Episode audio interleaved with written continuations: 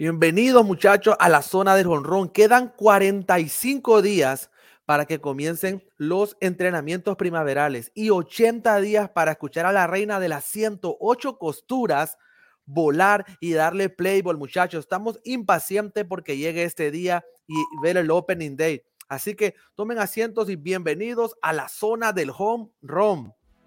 En las plataformas digitales existe un programa con toda la información relacionada a las grandes ligas.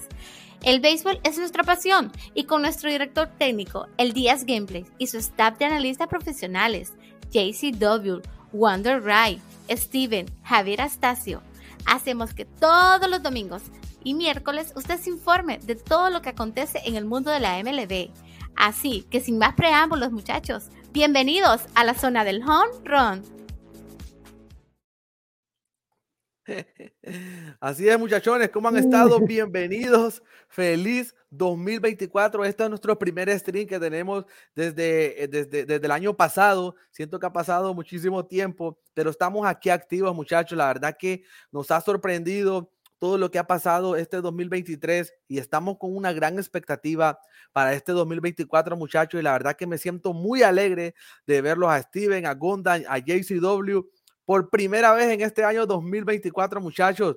Así que bienvenidos, muchachos. ¿Cómo han estado? ¿Cuál es su expectativa para este 2024? Solo nos quedan 45 días para, para escuchar a esta, a esta belleza sonar y volar por el parque. 45 días son los que nos separan de ver estos entrenamientos primaverales, de ver por primera vez cómo va su primer picheo Yoshinobu Yamamoto, por ver a, por ver a un Otani en un equipo nuevo, por todas estas, todo lo que está sucediendo, muchachos. Así que háblenme, se las dejo ahí, muchachos, bienvenidos. ¿Quién hablará? Nadie, pero parece que yo, parece que, parece que seré yo como, siempre. Ya, hablaste, ya, hablaste tú primero, así que dale para allá. pero básicamente esperando que mis queridos bravos ganen, espero eso, pero bueno, realmente muchas cosas pueden pasar. Eh, no confío que los Dodgers ganen, a pesar que hayan gastado mil millones de dólares en Yamamoto y en Otani. ojo, mil millones de dólares. Ya, la historia ha dicho que los grandes equipos que gastan dinero no ganan, no han ganado. puede que me equivoque, puede, puede pasar que ganen, pero eh, hay que ver lo que puede hacer Soto con los Yankees y Alex Verdugo también ya que ellos pasaron a nuevos equipos. Eh, lo que puede hacer, ¿dónde va a caer Blake Snell? ¿Dónde va a caer Cody Bellinger? Que son los peces gordos que están todavía que no han firmado. Y, lo, y, toda, la, y toda la cantidad de cambios que han, que han sucedido, que han hecho Seattle, Atlanta, los mismos White que, que dejaron ir a, Tim Anderson por buscar un shortstop más estable digamos, emocionalmente, porque obviamente Tim Anderson no es una, digamos, una buena persona hablando, se va, porque fácilmente se va a la trompa con cualquiera. Pero en, cuestión se va a ver interesante porque las firmas han sido bastante sorpresivas. Por ejemplo, la, la, firma de, de Kirby Yates a los, a los Rangers de Texas ya, y, firmaron a Tyler Malley y que vi una firma recientemente que los Mets firmaron al, ay Dios mío, no, voy a creer que estoy diciendo esto, al coge palo de adelante de, aunque obviamente los años de pitcher pueden cambiar, eh, de, el coge palo de adelante de, de Sean Manaya. O sea, los Mets tienen que preocuparse mucho, tienen que vigilarlo bien porque Sean Manaya le ha dado palo feo, tanto en San Diego como en, como, como en San Francisco, le han dado. Así que, pues, básicamente, lo que espero, además que Atlanta gane, que eso es lo que más quiero, eh, que se dé que se dé una ventaja, se, se dé una, se den muchas cosas interesantes que yo espero que se vean al analizar cuando ya todos los, todas las firmas y los cambios se completen antes del, sprint training. Sí, no, y un dato que decía Gondan que me llama la atención, eso hablaba sobre los Dodgers, y es que también lo pudimos ver el año pasado, muchachos, con los Mets, tenían un equipazo y y ya vieron lo, que pasó, así que vamos a ver. Lo que gastaron los, San Diego también, o sea, San Diego gastó mucho en Bogart, gastó mucho en otros, y, gastó 350 millones en, Machado, aunque Machado hizo lo suyo. pero Bocar se cayó. Así es. Pues dime, dime. Pues dígame, JC Steven, que ustedes están tan impacientes por esos 45 días que quedan. Ya quieren escuchar a esta belleza volar. Cuéntame, Yo, cuéntame. quiero, yo quiero ser, yo, yo- yo quiero ser el último. Steven, adelante. Gracias. Primero que todo, eh, desearle un feliz ven- 2024 a todo el televidente y a mis compañeros de transmisión, Gondar, Jaycee y Díaz, y a Javi, que en el día de hoy no nos está acompañando. Bueno, se Porque ve, Está viendo a la- al Licey ganar, perder. Todavía Eh, no se acaba esto, que conste. Ya se, acabó, ya se acabó el juego. Ya se acabó, ganó el cogido. Pero, no, Ok. pero no el round robin. Pero no el round robin. No, no la- por, por desgracia ya el, el round robin está ya de- destinado. Y perdona, eh, eh, eh, Steven, perdona que, que me haya metido ese temita, pero hay que decirlo, eh, ahora mismo las estrellas orientales se quedaron con el primer lugar al derrotar a los gigantes y ya no hay forma. Eh, eso el Licey ha cogido que tendrán que pelear por el segundo y los dos están muy cerca. Así que tendremos que ver quién ganará el segundo puesto del, del round robin para la serie final. Y veremos una serie clásica, no importa quién gane, será una serie clásica de la Liga Dominicana, Licey y Estrella o Licey o Escogido y, y Estrella. Cosas que ambos equipos, tanto Licey como Escogido, tienen récord ganador contra las Estrellas Orientales en la serie final. Y continuamos con, con Steven. Bueno, como les sigo diciendo, en esta temporada hay bastantes cosas que queremos ver, muy interesantes. No solamente en las grandes ligas con el contrato de Shohei Otani y muchos contratos que surgieron. Además de que Juan Soto fue cambiado a los Yankees de Nueva York, pero también hay la Serie del Caribe 2024 que se realizará en el Loan Depot Park de Miami, donde estarán ¿Verdad? jugando los países ahí. Y como decía mi compañero Gondar, Mismo también lugar. se realizará Mismo lugar. Mismo lugar que, que albergó los juegos del Grupo de la Muerte del Clásico Mundial Ah, de sí. Béisbol. Ese recuerdo, ese recuerdo. De cómo Como perder contra. Ajá, sigue, continúa. Como sabemos, es un estadio bastante bonito y bastante preparado y veremos cómo se desarrollarán estos equipos en un estadio ya bien preparado, porque recordemos que los estadios que hay en Latinoamérica no son los mismos que hay en Estados Unidos. En Estados Unidos siempre lo preparan mejor y son más cómodos.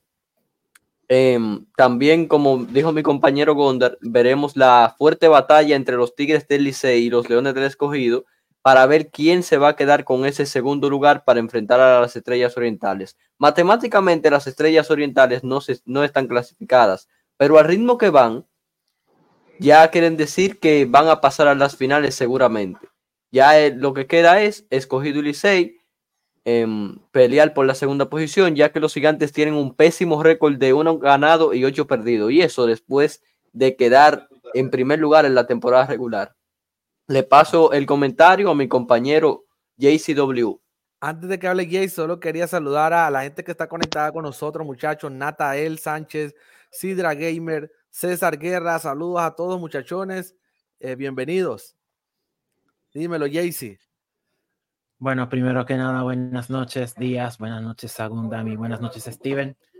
Ah, eh, igualmente deseo que este 2024 sea de bendición, de mucha dicha, de mucha salud, muchos aprendizajes y por supuesto muchísimo, muchísimo béisbol.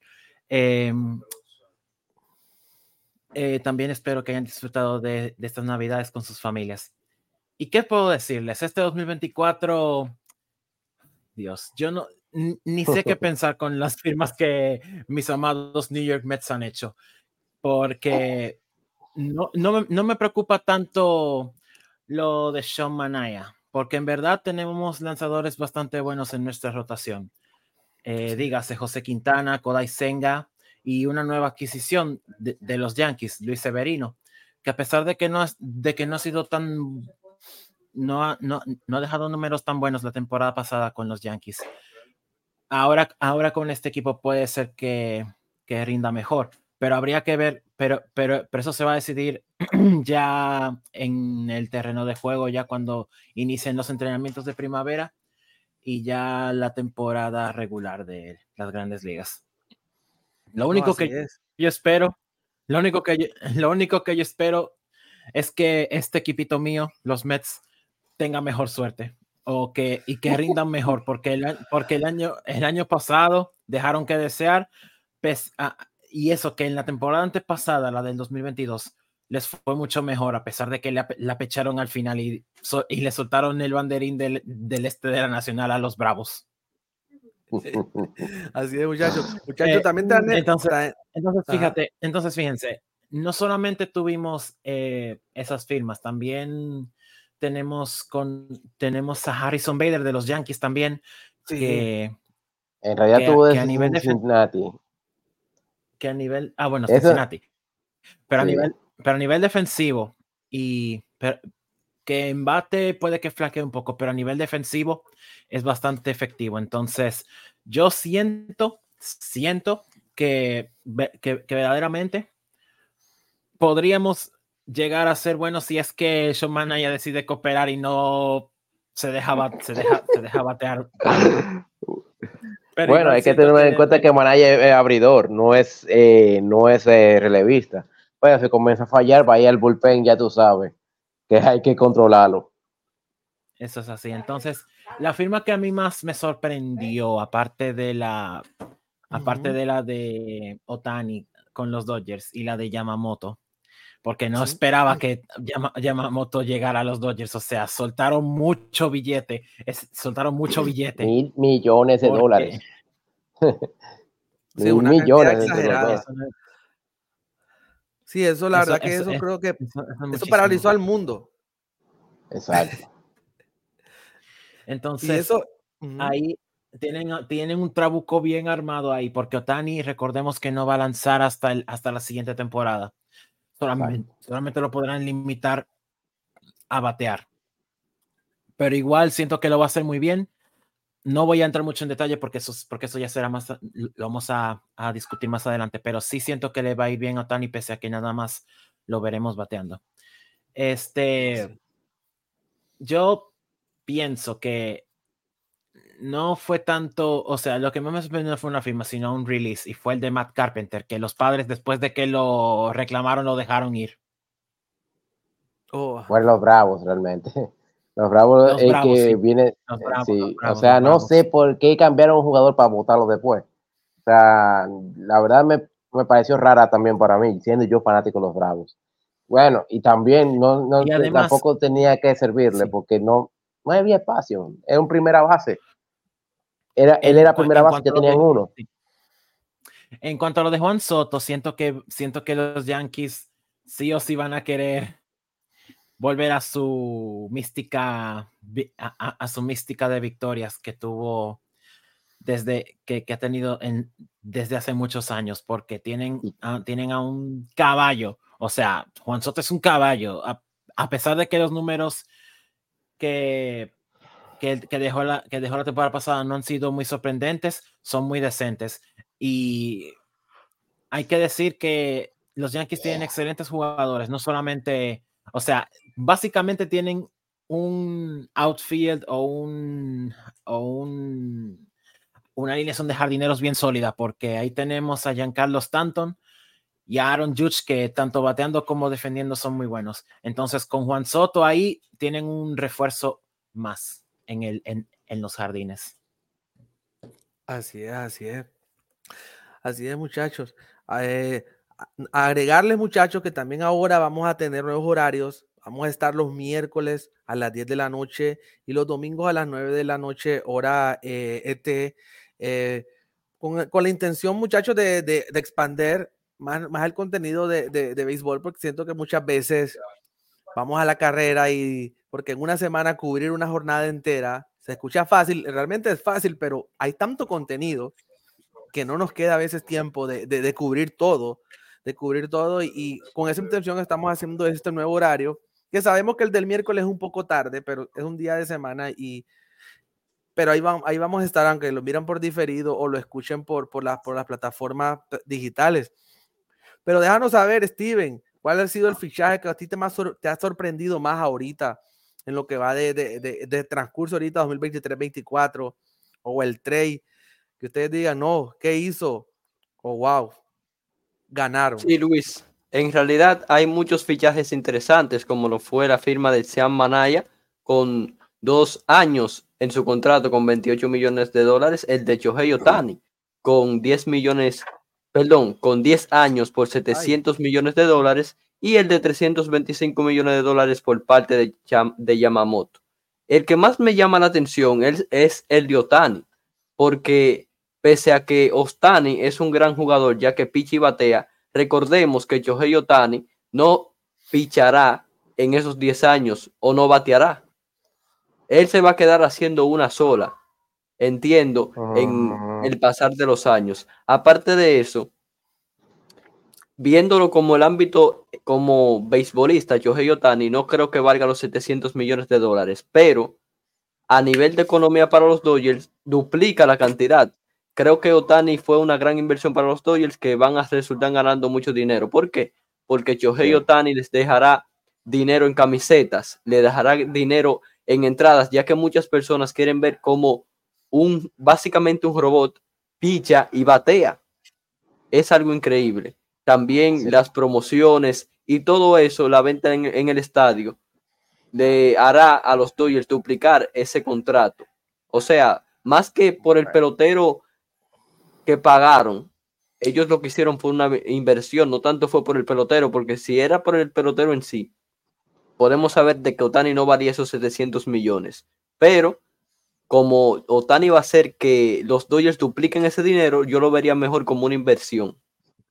Pero eh, en cuanto a lo de Otani, además, además de que, además de que Otani dijo claramente que él buscaba un equipo que quiera ganar, o sea, que esté dispuesto, que esté comprometido a, conseguir victorias. Entonces los Dodgers vienen de dos temporadas seguidas. Ojo con el dato, dos temporadas seguidas. Dos temporadas. De tener récord de más de, de, tener récord de más de 100 de tener récord de más de 100 victorias. Entonces, eso, eso, eso es un punto a considerar para, para Otani, ya que con esto, o sea, el equipo lo puede ayudar. Tiene, tiene, tiene, tiene un trabuco armado con Otani, con Yamamoto, que, que Yamamoto no, no, obviamente no, él no es bateador, él va a ser lanzador, pero con Otani el trabuco se refuerza aún más porque tienen ahí a Mookie Betts, tienen a Freddie Freeman, tienen a Miguel Rojas, tienen a Will Smith, o sea, tienen a peloteros que fácilmente pueden ponerla, saben poner la pelota en juego o sacarla del parque si es que pueden y quieren. Entonces, yo creo que la mejor opción, en, en, verdad ha sido la mejor opción para Otani. Eh, sí, hay otro, dato que Otani, los Dodgers, más bien los Dodgers, eh, tienen varias temporadas consecutivas haciendo los playoffs, independientemente si llegan a la Serie Mundial o no. Vienen desde 2017, 2017 llegando a los playoffs consecutivamente. O sea, ganando, ganando el primer lugar, no hay forma de sacarlo de ahí. O, llegando por el comodín. Y eh, tienen el campeonato de 2020. Ojo con eso. Fueron cuatro, y en ese, ese trayecto fueron, debe ver, como fueron de, como cinco veces la Serie Mundial y solo ganaron una. Fueron contra los, en 2017 contra los contra los Astros, con el y ahí que llevó el escándalo con el, escándalo de, robo de señas. en el 2018 perdieron contra Boston. Volvieron en 2020, la cual ganaron, y después de ahí, ah, perdón, eran tres series mundiales, que y, ganaron, y ganó una. Pero ya en ese, en ese caso, eh, es, un, es, un, equipo de efectivo y constante que, que posiblemente vea acción en, en playoff este año. No, así Y siguiéndote la idea a mi compañero Gondan, los Dodgers son un equipo que han clasificado demasiados años consecutivamente. No, no vemos a los Dodgers calificados en la temporada regular, si no me equivoco, desde el 2013. En el 2014 fueron eliminados por el equipo de San Luis, en el 2015 por los New York Mets, en el 2016 ya por los Cachorros de Chicago con su eh, gran equipo lograron ser campeón, que recordemos que ese año arrebataron la Serie Mundial a los Guardianes de Cleveland, en ese tiempo llamados Indians Sí. de Cleveland. O sea, estaban 3-1 y remontaron. Después, y, y el- y- y- con, y con el cual rompieron la maldición de la cabra que duró más de un siglo. Así es. Pregunta, Sí, ¿están obligados los Dodgers a ganar la Serie Mundial o aunque sea llegar a playoff? Sí, Definitivamente sí. están obligados porque por el equipo que tienen. O sea, ya tienen experiencia. Ok, fueron barridos por los D-backs vergonzosamente el año pasado, pero no significa que no, que no estén obligados ahora que tienen a Otani y a Yamamoto, porque son jugadores que gastaron mucho, pero mucho dinero. Y entonces, claro, lo van a recuperar con las ventas de, de- camisetas, con las promociones, con lo que se venda en el estadio. Eso lo van a recuperar rápido. Pero después de ahí, eh, después de ahí, tienen que estar obligados a llegar, porque si no llegan, entonces Otani quedaría como un tonto Y saben por escoger a los cosa? Dodgers. Así es. ¿Saben una cosa que a mí me sorprende? Eh, eh, y esto ya es una, una, una, una opinión personal, y es que cómo dar tanto dinero por un pitcher que no ha, que no ha, ha hecho un solo lanzamiento en grandes ligas. Que si bien es cierto, está aprobado en una liga que es dura, allá la de Japón, que si bien es cierto, jugó el Clásico Mundial de Béisbol, Sí. pero aún así no ha jugado en, un, en, en- en grandes ligas. Y yo pienso que, que no estoy en contra de, de, de- de que lo hayan contratado, sino de tanto dinero para un jugador que no ha jugado eso, es lo que, yo- eso es lo que me da intriga. Eso es lo que, que hay que saber, hay- pero hay que tener en cuenta que Yamamoto no están gastando 325 millones en un viejo japonés de 35 años. Están gastando en un jugador de 25 años. eso sí. O sea, eh, le- creo que la edad es lo que, la edad de Yamamoto es lo que lo mantiene ya ese dinero. Yamamoto ha probado que sí eh, puede pichar, pero ¿qué pasa? Él no ha lanzado todavía en las grandes ligas. Y será, hay que ver lo que puede hacer. Pues Joey Darvish entró también, pero no gastaron 300 y pico de millones para, para firmarlo. Y más lo que gastaron para entrevistarlo. O sea, también hay que gastar para entrevistar a un jugador japonés. Sí, mira. Y entonces ya, eh, se- si le va bien, sería fue, fue una buena inversión. Pero si le va mal, eh, es el pri- y apenas será el primer año. Van a ser el Pero no creo de- que mm, Yamamoto creo que va a ser mucho mejor que Kodai Senga en Grandes Ligas. Kodai Senga también llegó, llegó a Grandes Ligas, pero no sé cuánto, ¿por cuánto fue que lo firmaron, JC? A Kodai Senga. Sí, eso sería una buena No. pregunta. Eh, Bueno, Este, no, Yo Bueno, creo- no, no sé si fueron por 100 millones, pero eh, porque gastaron bastante los Mets para traer a Kodai Senga. ¿Eh? bueno, Ot- otro equipo que para ti, Steven, esté obligado. Bueno, él firmó, él firmó, él firmó, o sea, miren, él firmó, él firmó con los Mets por cinco años y 75 millones de dólares. Ah, ok, está bien. firmó bien, sí, así es. Pero Otro casi equipo 100, o sea, ta- ta- fue una buena inversión. Fue una buena inversión, así es. Otro equipo, muchachos, que ustedes creen que esté obligado, además de los Dodgers, a llegar a la Serie Mundial este, este 2024. Steven, Jaycee. Bueno. Yo entiendo Bueno, que ningún Yo estoy, equipo. ah, perdón. Eh, sigue, ¿Cuál? Steven. ¿La hago yo? Dale, dale. Sí, Bueno, yo entiendo que hasta ahora ningún equipo está obligado, ni siquiera los Dodgers de Los Ángeles. Aunque si bien es verdad que sus fanáticos son bastante exigentes, no creo que estén eh, obligados a ganar la Serie Mundial si es en cuestión económica se refiere, ya que ellos van a duplicar eh, el dinero que invirtieron en sus jugadores. Pero sería bueno para los fanáticos que ganen la Serie Mundial o por lo menos lleguen a ella ya que Sí. tienen desde el 2020 que no llegan, si no me equivoco. Y bueno, no, perdón, considero que ningún equipo está obligado, ya que es una pelota que viene en caja cuadrada.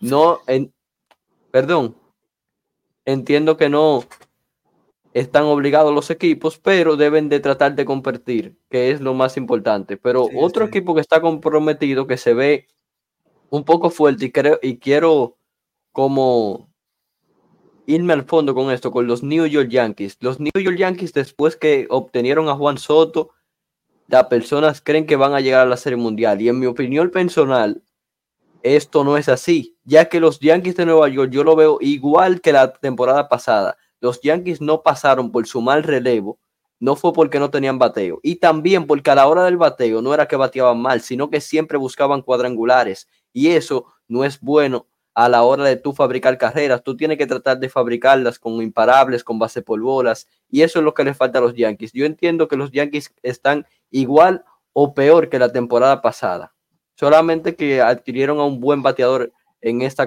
en esta off-season. Off-season, ok. Bueno, estoy de acuerdo contigo en esa parte. Es que los Yankees están buscando mucho poder y especialmente poder zurdo para aprovechar el lado derecho del, Yankee Stadium, que es chiquito. Entonces los zurdos pueden batear todo ese lado. Pero, ¿qué puedo decir? Eh, hay otras cosas que, hay otros factores, ¿no? Ya el picheo, justamente lo di, como dijo Steven, el picheo está bastante desmado. Y, eso que ya se han ido la mayoría. Y para colmo, cuando en el cambio de Soto le quitaste la batería a tu sayón, le quitó la batería a su sayón. O sea, un pitcher es tan bueno como lo es su catcher.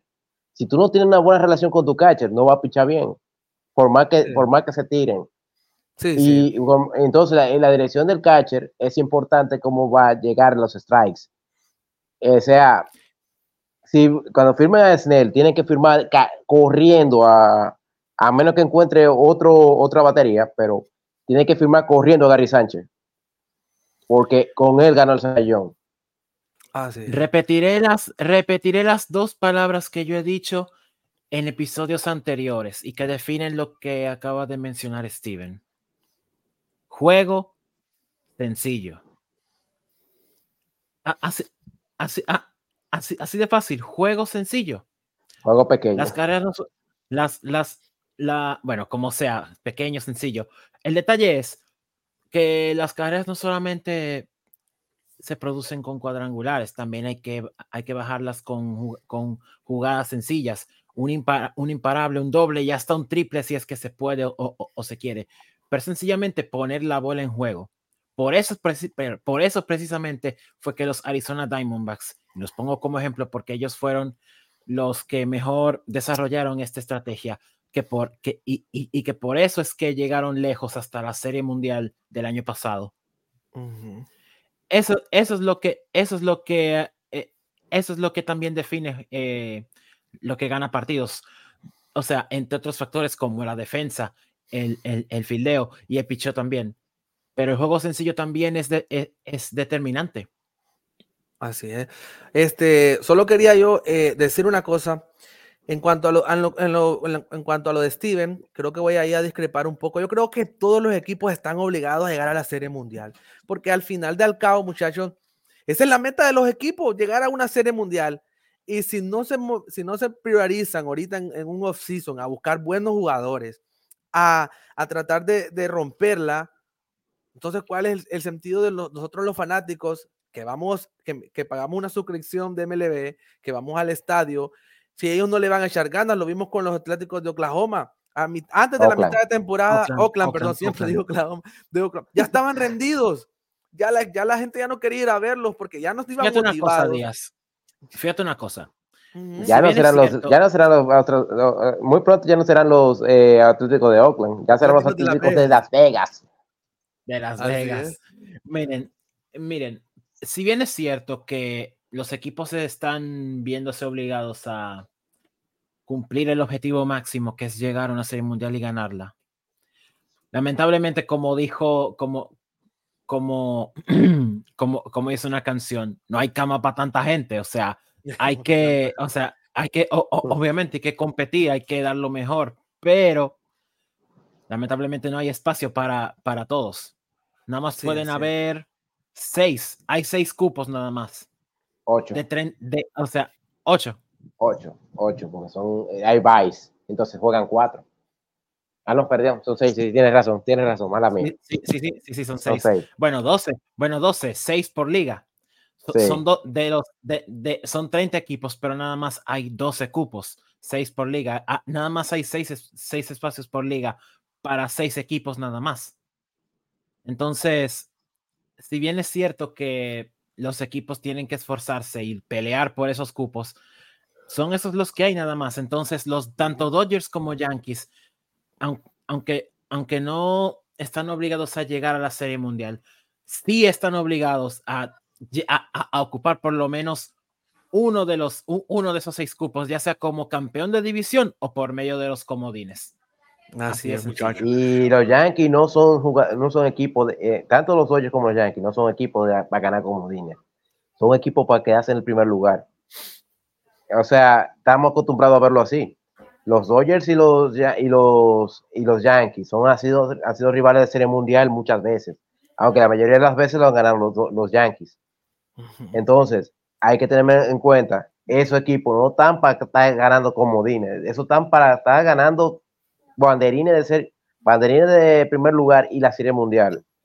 O sea que están jugando todo ahí. Pero mira, pero mira los, eso sí, pero, pero mira los Yankees ya van para 15 años sin siquiera llegar a una serie mundial. Y no la han ganado tampoco, no, ah, fue en 2009. La, la, última vez que lo lograron fue en el 2009. Así y ganaron. Y bueno, va.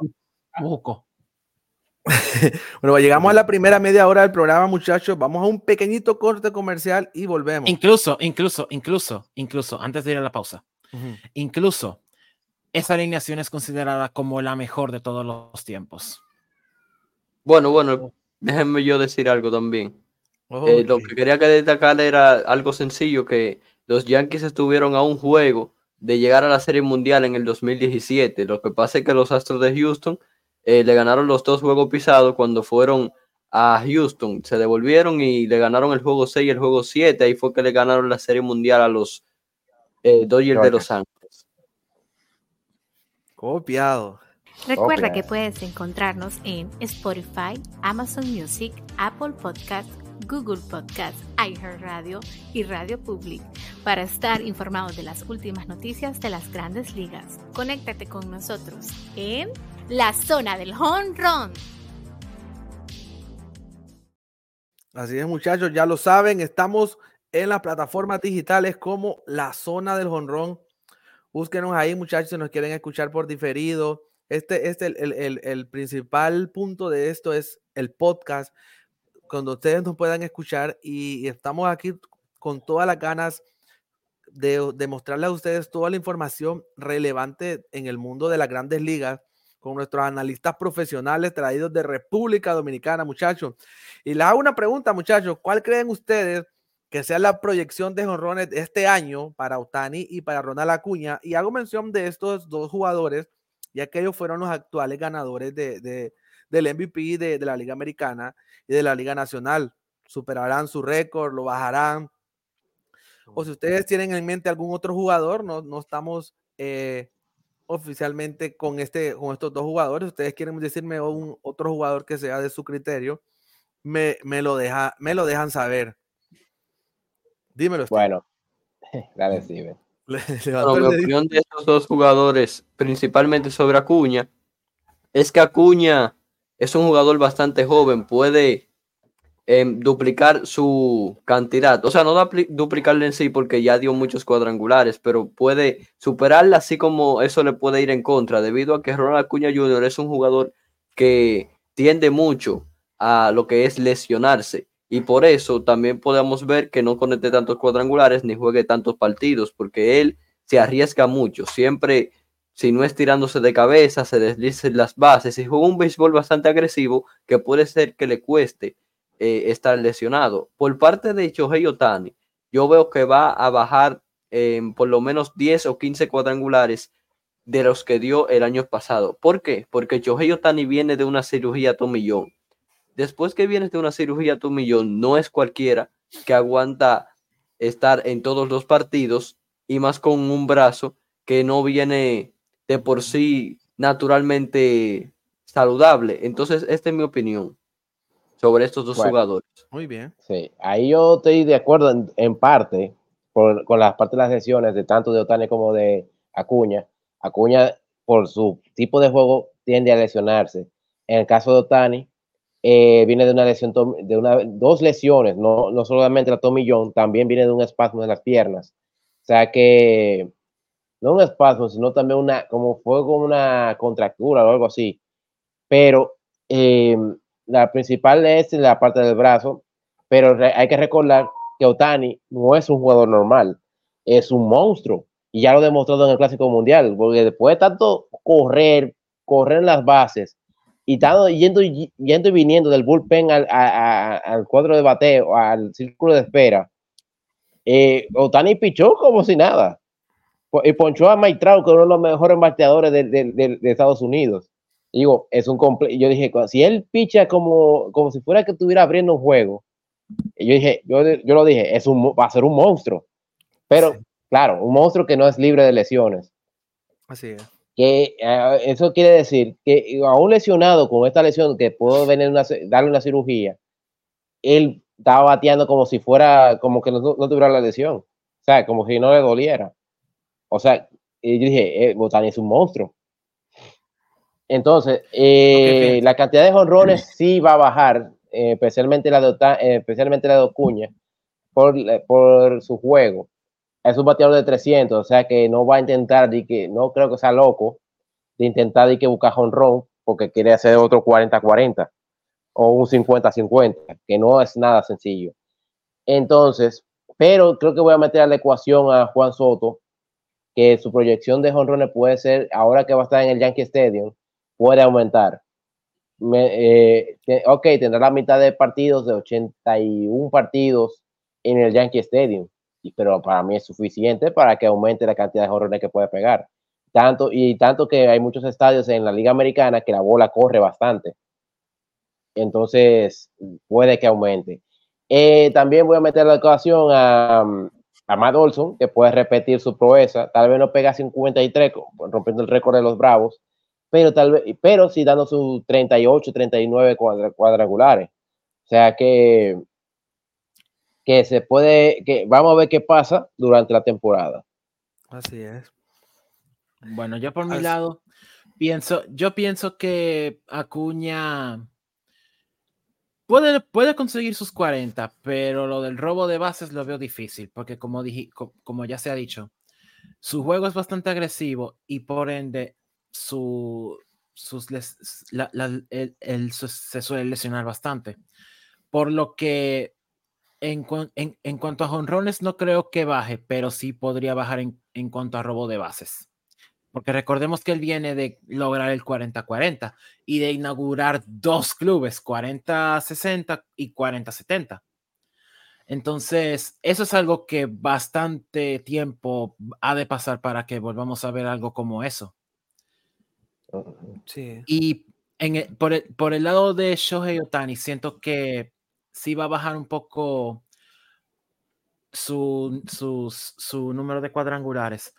Más porque, eh, como, como, como ya se ha dicho, él viene de una cirugía tomillón y de dos lesiones, un, un espasmo en las rodillas, como dijo Gundam, y de una lesión en el brazo, que, es, que, que, fue por medio de la cirugía tomillón que, que se pudo eh, arreglar.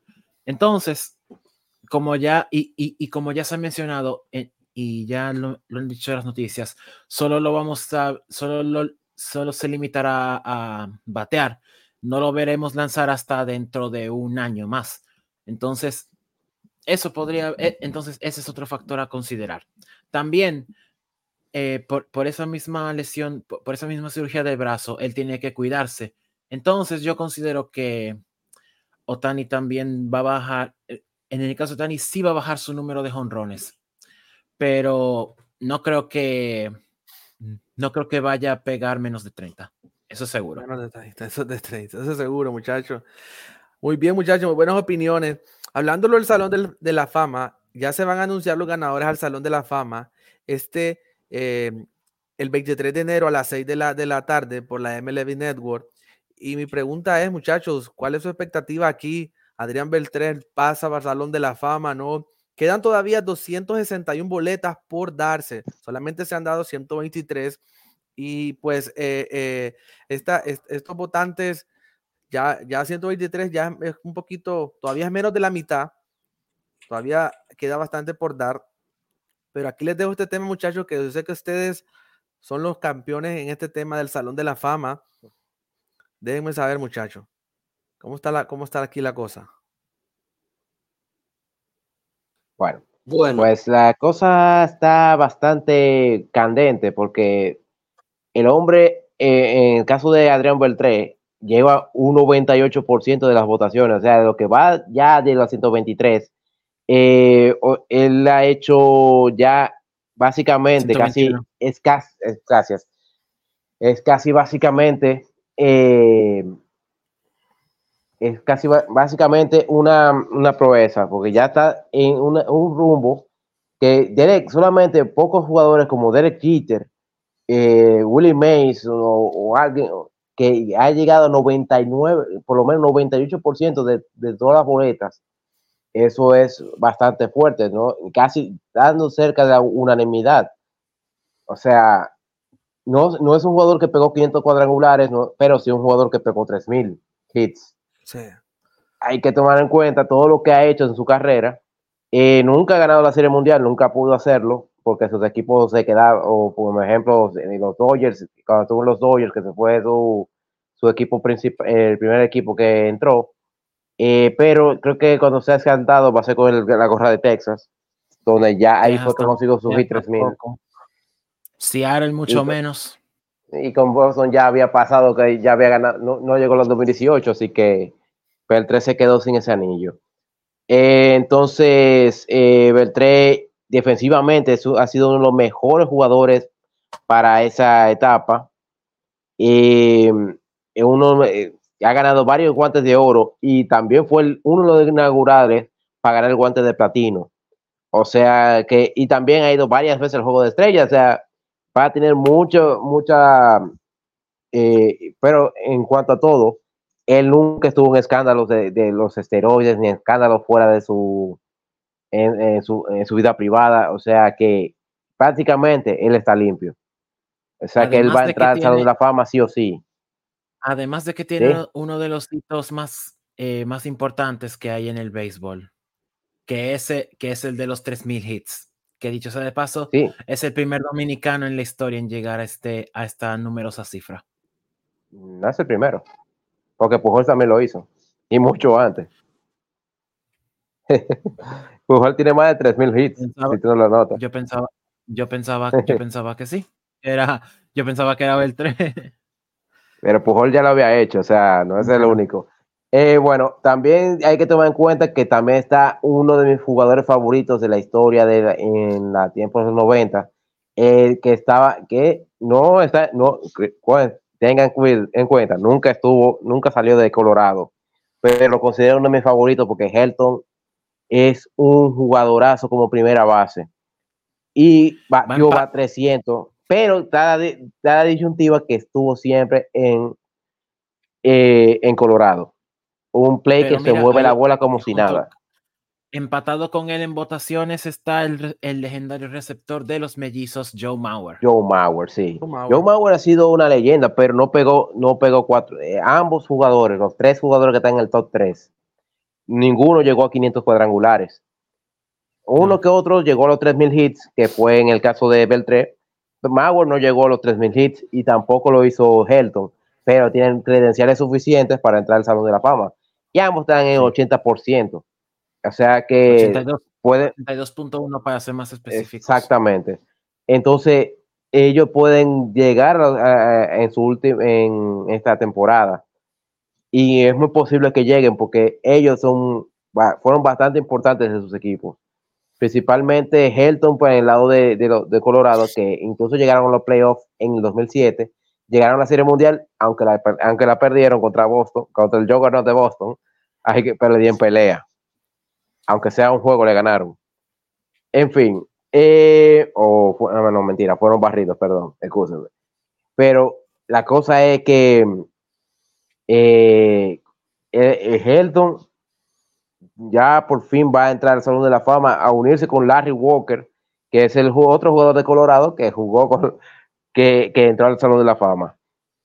Eh, entonces, en el caso de Joe Mauer, que- sería otra proeza de Minnesota entrar al Salón de la Fama, ya que solamente ambos jugaron con un solo equipo.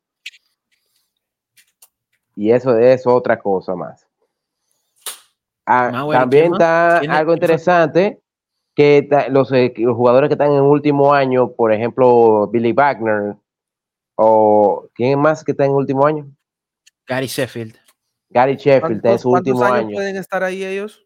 10 años. 10 años. Gary. Sheffield, Gary Sheffield está en su décimo y último año de, de elegibilidad en el ballot y tiene Ajá. el mínimo eh, y tiene el mínimo para poder para poder para poder ingresar. Tiene Exactamente. 75.6%, 93 boletas de 123. Ya O sea que tiene que mantenerse ahí lo más posible.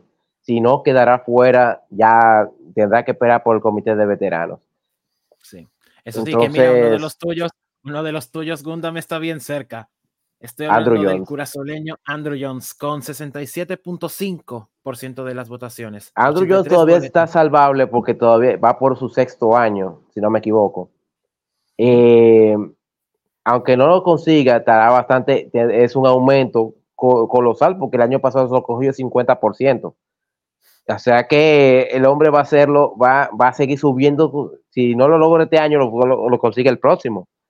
Ya que, Que ha habido sepa, aumentos el- Que yo considerables. sepa, y que yo sepa o he visto o he investigado, Shef- eh, de que Sheffield, Jones no ha tenido escándalos de ningún tipo. Entonces, No, no, no tuvo momento, ninguno, ni, ni de entonces- esteroides entonces- ni de escándalos afuera. Ajá. No, por lo que, por lo que, por lo que, por lo que bien podríamos verlo, si no es este año, en, cua- en tres, en dos o tres, como mucho, ya en el Salón de la Fama. Sí. Así es. Bueno, el que veo poco probable que entre es Manny Ramírez. No sé si también está en su último año. Creo que sí. No. No, No, creo. no está. Ok, no, no, hay, no hay forma. Él va a pasar sus 10 años ahí sin ver, porque no, es- no es porque tuvo escándalos. Sí tuvo un problema con esteroides, pues ya se fue básicamente al final de su carrera. Pero el caso de Manny Ramírez, más por lo mal que se llevó con la prensa su- durante su carrera. Pero muy mal se llevó con la prensa. O sea que va- eso va a ser una, un detalle que le puede fa- fallar, a pesar de haber batido 500 cuadrangulares. Y es un requisito normal que la prensa se lleve bien con el jugador, que el jugador, mejor dicho, se lleve bien con la prensa, porque Mm. eh, puede causar cosas como esta.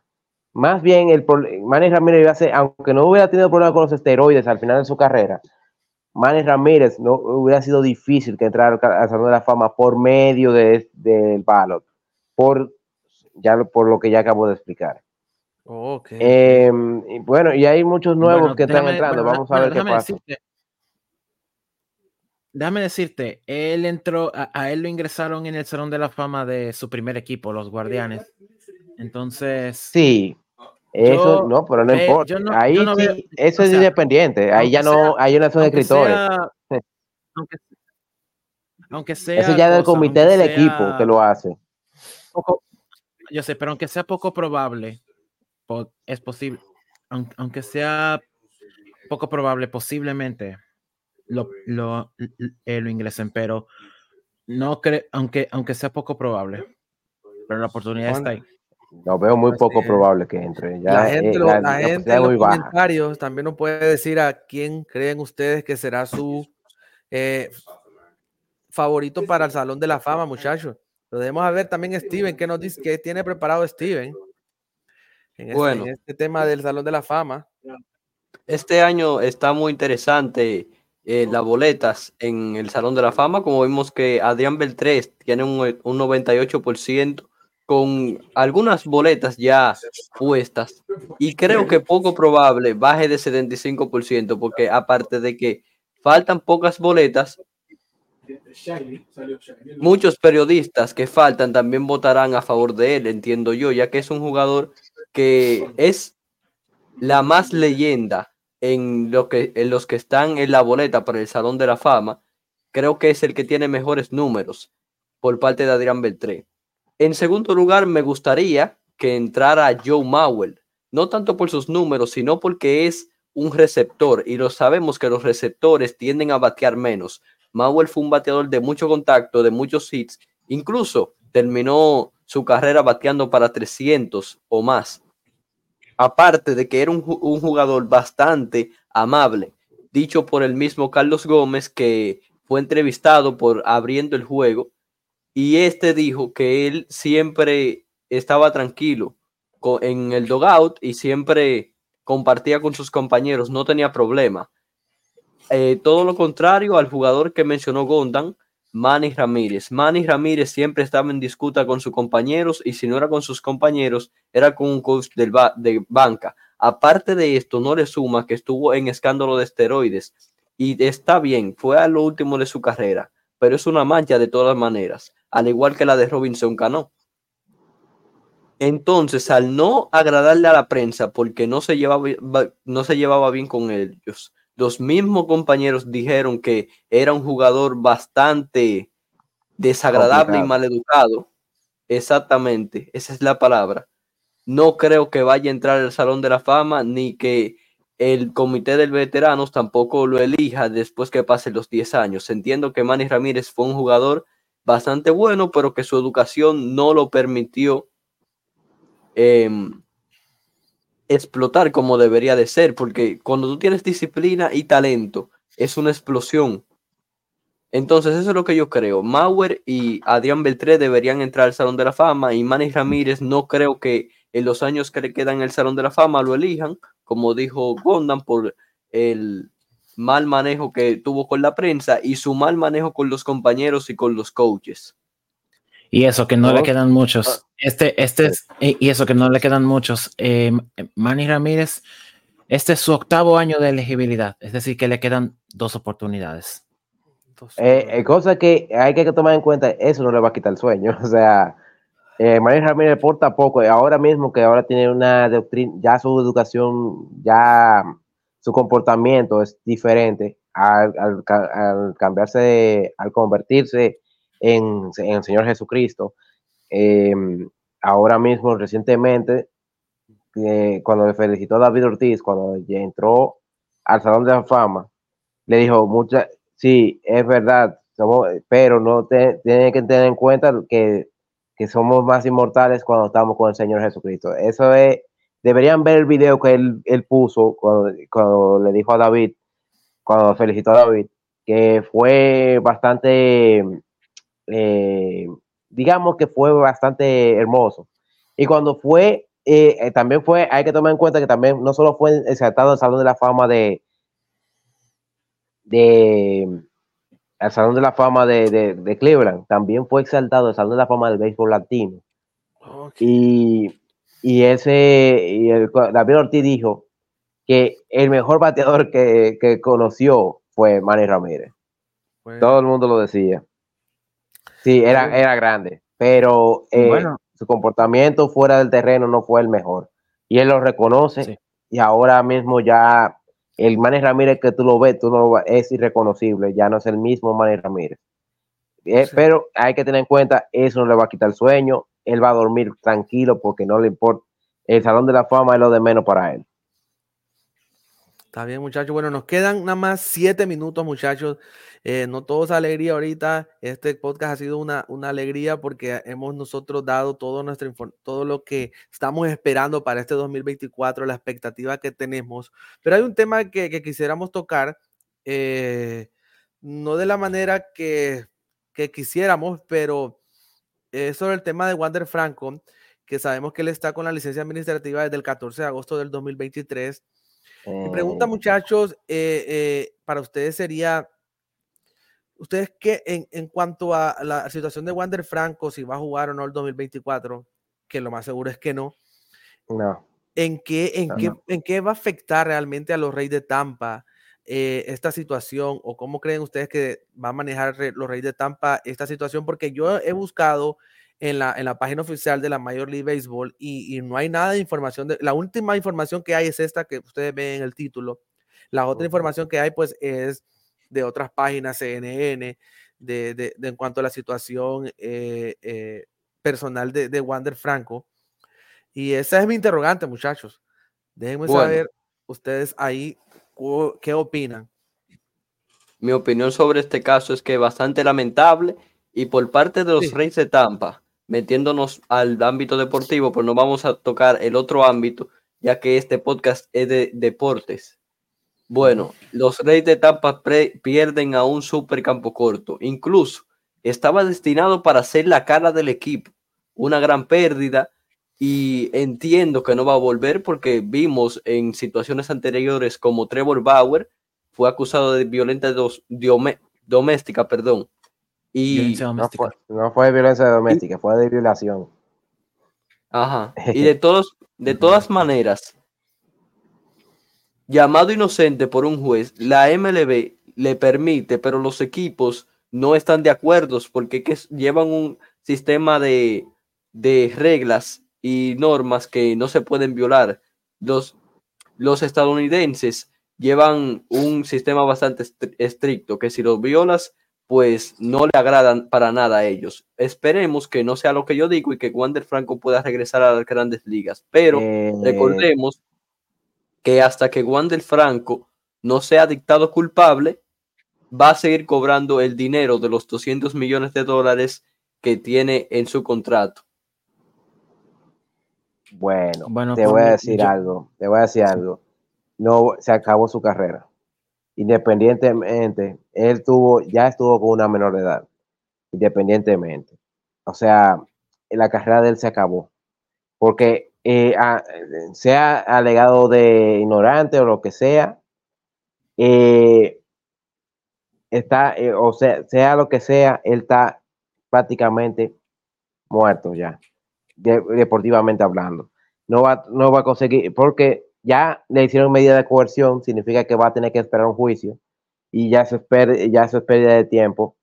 Eh, Wander, ah, bueno, sí, va a seguir cobrando, es verdad, pero eh, ya con la medida de coerción no va a poder ni siquiera hacer ejercicio, ni siquiera va a poder salir.